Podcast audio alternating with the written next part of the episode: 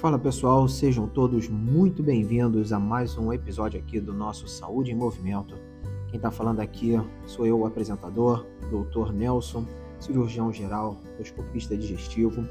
E hoje, como vocês já viram no tema, né, no título do nosso episódio, a gente vai falar sobre algumas dicas que vão ser muito importantes para quem está objetivando ter uma qualidade de vida melhor no quesito alimentação, para quem está em busca de perder peso, quem simplesmente quer ter uma alimentação mais saudável. Então hoje a gente vai passar aqui algumas ideias, algumas dicas para você aplicar no seu dia a dia, que com certeza vai fazer com que você tenha uma qualidade de alimentação muito melhor do que a qualidade que você tem hoje em dia. Então, vamos lá que a gente vai começar o episódio. Então, pessoal, para a gente começar aqui com nossas, nossas dicas de alimentação, primeira dica fundamental: rotina.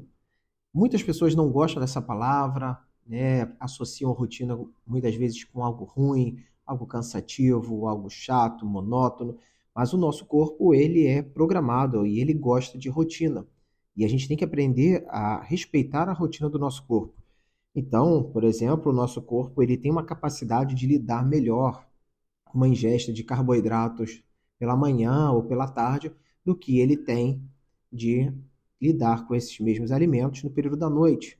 Né? Nós temos todo um complexo hormonal que vai variando ao decorrer do dia, momentos que devemos estar mais ativos, momentos que devemos estar já nos preparando para descansar. Então a gente tem essa variedade hormonal e isso reflete em como a gente vai lidar com os alimentos. Então, o nosso corpo ele tem que se habituar com horários para a gente poder comer. Se você se habitua a almoçar todo dia, meio-dia, você vai perceber naturalmente que o seu corpo, por volta de 11h30, 11h40, você vai começar a sentir fome. Da mesma forma que se você não comeu ao meio-dia, em torno de 1h30, 2 horas da tarde, aquela fome que você estava, ela já passou que o seu corpo ele começa a contrabalancear esse estímulo de fome que você tinha.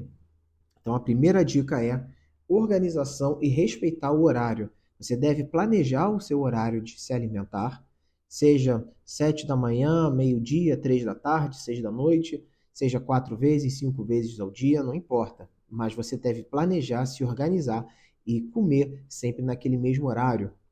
Uma segunda dica são em relação aos alimentos. O nosso corpo, ele vai tolerar melhor e ele vai saber utilizar melhor as energias dos alimentos conforme o horário.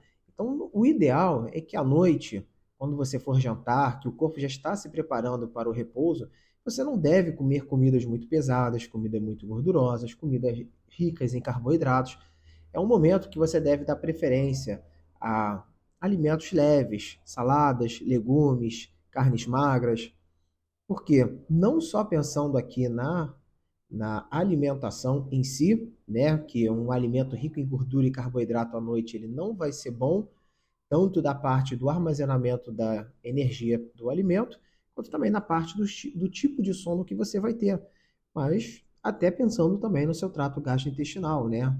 Não é recomendável que você vá comer muita carne vermelha, muita gordura, muito carboidrato, sendo que uma hora, uma hora e meia depois você já vai se deitar para dormir.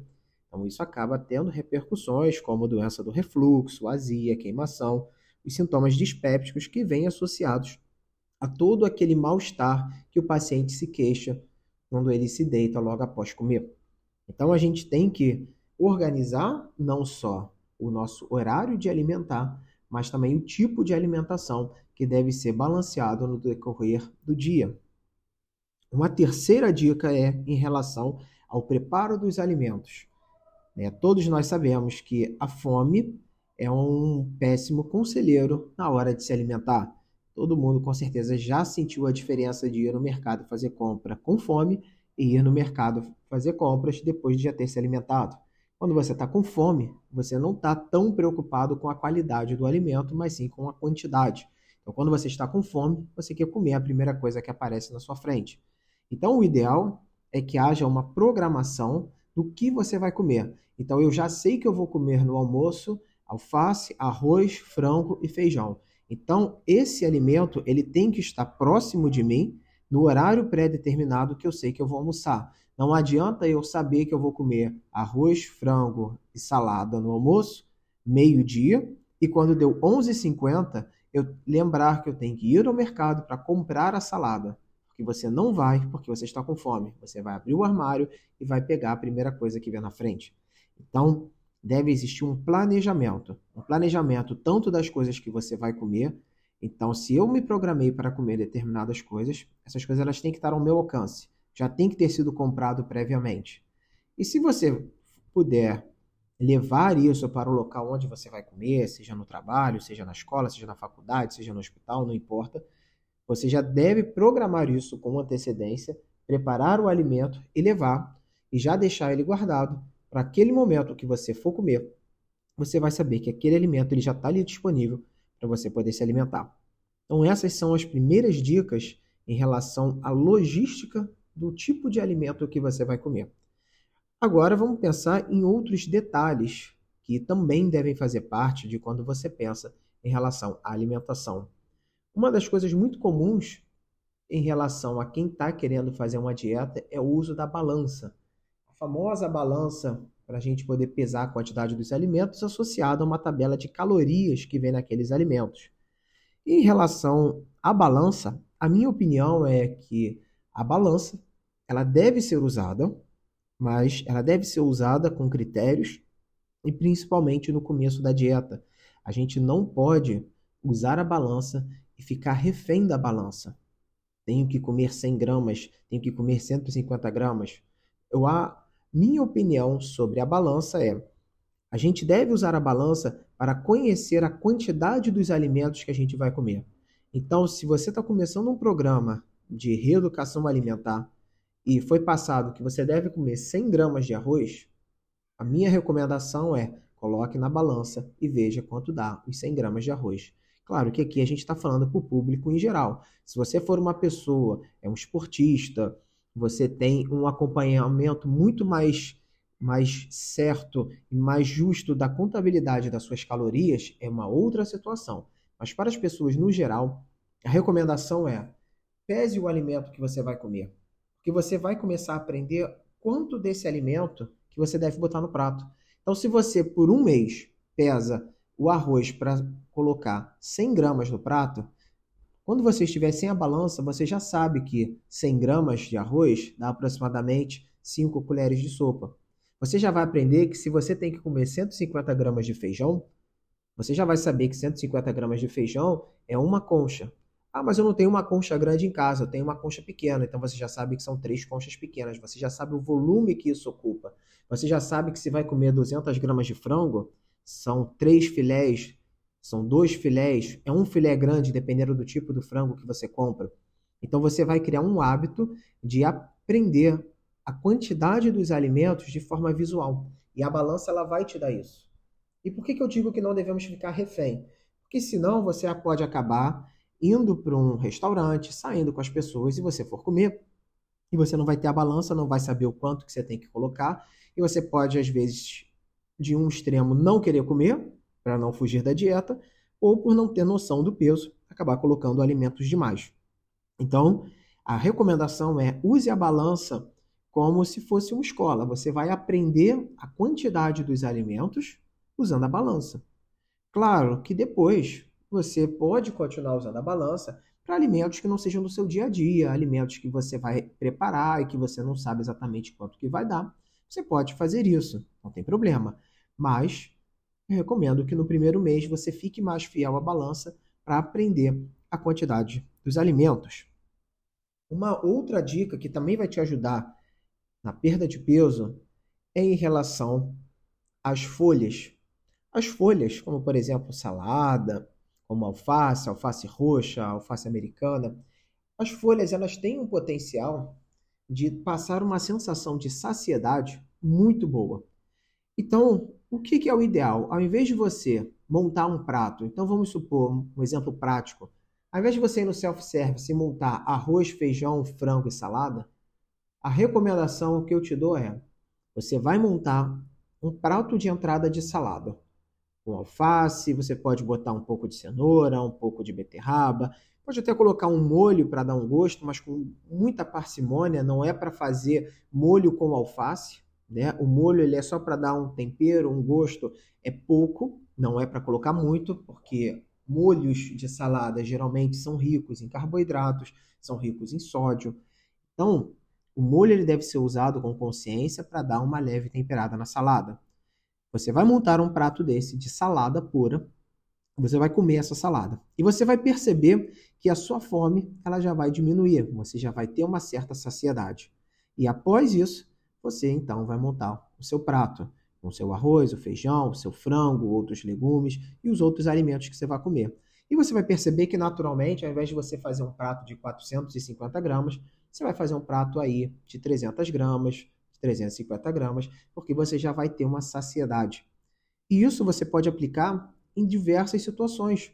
Então, se você vai sair um dia com seus amigos, sua esposa, com um namorado, enfim, não importa, e todos resolveram que vão comer pizza. E você pensa, poxa, eu estou de dieta, não vou sair com as pessoas, porque as pessoas vão comer pizza, eu vou ficar na vontade de comer pizza. A dica é, saia com as pessoas, não há problema. Só que antes da pizza chegar, peça uma salada. Você vai comer a salada e você vai ver naturalmente que quando vier a pizza, você vai comer um pedaço, mas você vai se sentir satisfeito. Você não vai ter a necessidade de comer mais do que isso. E isso nos leva direto ao próximo ponto. Será que você está comendo porque está com fome ou você está comendo porque simplesmente está comendo sem saber nem se está com fome ou se está com vontade? Esse é um outro detalhe que é muito comum as pessoas passarem. Então, muitas vezes as pessoas elas estão fazendo outras atividades e estão com desejo de comer alguma coisa, estão se sentindo com fome. E a dica é: se você está você almoçou, você comeu bem, você comeu um prato colorido com vegetais, legumes, carboidratos, proteína, e uma hora depois você está com fome. Se pergunte, e essa é a grande dica, se você fosse colocado na sua frente um prato igual o prato que você comeu no almoço, você teria vontade de comer esse prato de novo? Eu te garanto que muito provavelmente, se você se perguntar isso de forma sincera, a sua resposta seria que não, você não estaria com fome para comer esse prato de novo. Então você sabe automaticamente que você não está com fome, você está com desejo de comer determinado alimento. E você está com esse desejo, pode ser por costume, pode ser por ansiedade, pode ser de certa maneira um hábito ou um vício, pois a gente sabe que o açúcar dos alimentos ultraprocessados, eles fazem um estímulo de resposta no nosso cérebro quase como se fosse um vício. Então, se pergunte se você realmente está com fome ou se você está apenas com uma vontade. Porque se for apenas uma vontade, a gente sabe que se você não for comer, daqui a 15, 20 minutos, essa vontade ela irá passar. Então essa é a dica que eu dou para que você pense antes se realmente precisa comer aquele determinado alimento. Um outro detalhe, a questão do doce, o açúcar muitos pacientes, muitas pessoas, elas realmente têm uma necessidade pelo açúcar. E eu não acho que seja válido você cortar totalmente o doce da dieta. Aqui, mais uma vez, a gente está falando para as pessoas no geral e não se o seu caso for um caso mais específico que você está tratando com um nutricionista ou com um nutólogo. Mas aqui eu recomendo, não é para você cortar o doce todo de uma vez, um alimento que você goste muito. Pois se você está acostumado a comer todo dia aquele doce numa determinada quantidade, do dia para a noite você fala que não vai mais comer, o que vai acontecer é que em dois, três dias você vai ter uma vontade absurda de comer esse alimento, esse doce, esse chocolate. E quando você pegar um pedaço, você vai lembrar como é bom e você vai comer e comer e comer. E aí todo o seu esforço de não ter comido nos dias anteriores já era, foi por água abaixo. Então a dica, a recomendação é Coma o doce, mas coma em menor quantidade. Não coma durante o dia um tablete de chocolate de 100 gramas, mas você adicionar um chocolate de 20, 25 gramas, que vai ter na faixa de 130, 140 calorias, uma vez no dia, com certeza isso não é o determinante que vai atrapalhar a sua dieta. E se você for comer, saboreie o que você está comendo. Muitas vezes as pessoas pegam o doce, colocam na boca, mastiga, engole, mastiga, engole, e quando vê, comeu 100 gramas de chocolate. Então a dica é coloque o chocolate, sinta o sabor do chocolate, deixe o chocolate dissolvendo na boca, que você vai levar mais tempo para comer, muitas vezes um tablete de 25 gramas, do que você levava para comer um tablete de 100 gramas quando você simplesmente colocava na boca, mastigava e engolia. E por último, para a gente finalizar esse nosso episódio, para ele não ficar muito longo, é em relação aos refrigerantes. O refrigerante ele é composto em sua grande maioria de açúcar.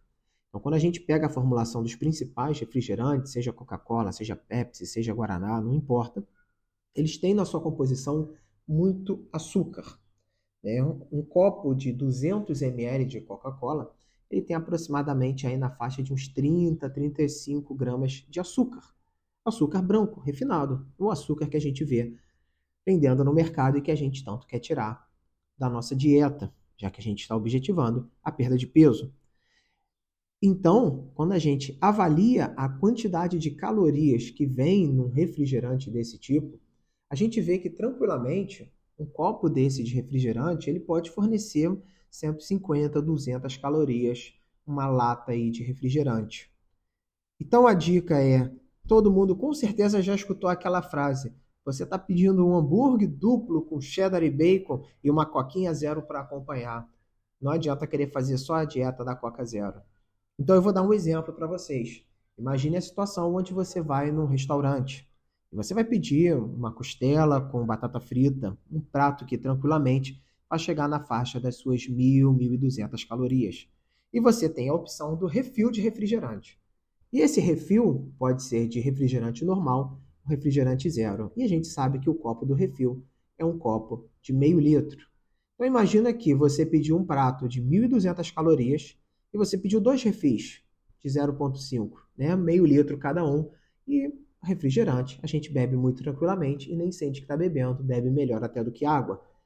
E nesse um litro de refrigerante que você bebeu, pode ter certeza que a quantidade de açúcar presente você ingeriu mais em torno de 400 a 500 calorias e você tinha pedido um prato de 1.100, 1.200. Então, só nessa refeição, você já botou em torno de 1.600 a 1.700 calorias para dentro.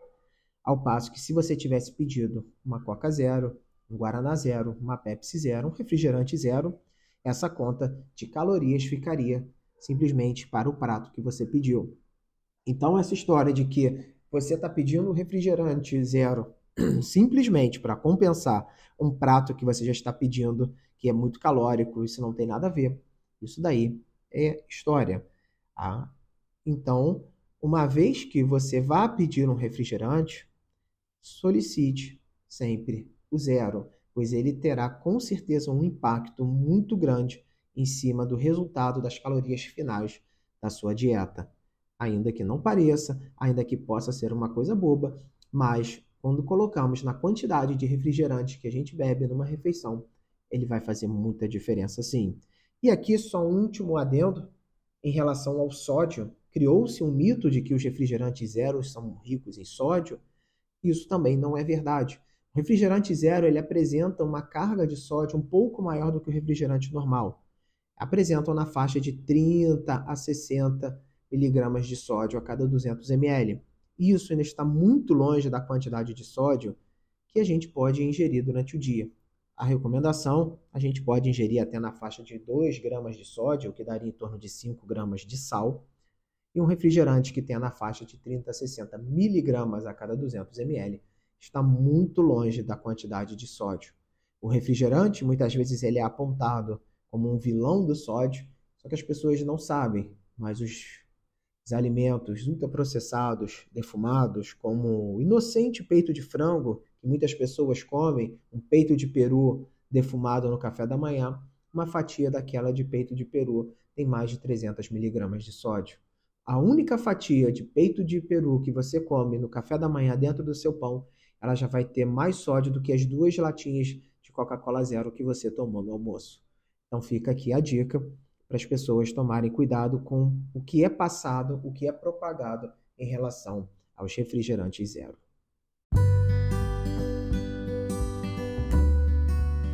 Então, pessoal, é isso. Esse foi um episódio um pouco mais longo para a gente dar várias dicas que, se você aplicar, são dicas fáceis, dicas que não estão demandando de você fazer grandes mudanças na sua alimentação, não terão grandes impactos no dinheiro que você já gasta na sua alimentação, mas são mudanças simples, pontuais, que, se você aplicar na sua vida, você já vai começar a ter respostas tanto na mudança do seu peso quanto na sua dieta, na sua disposição, dos tipos de alimento que você come.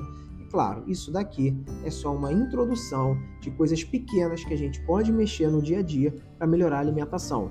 Existem muitas outras coisas a serem feitas, tipos de alimentos, alimentos de carboidratos mais complexos, mais simples, alimentos que vão desencadear um pico de glicose, dieta mais voltada à proteína para quem quer ganhar massa muscular, perder massa muscular. Mas essas dicas iniciais já serão suficientes para você já sentir na prática uma melhor qualidade de vida.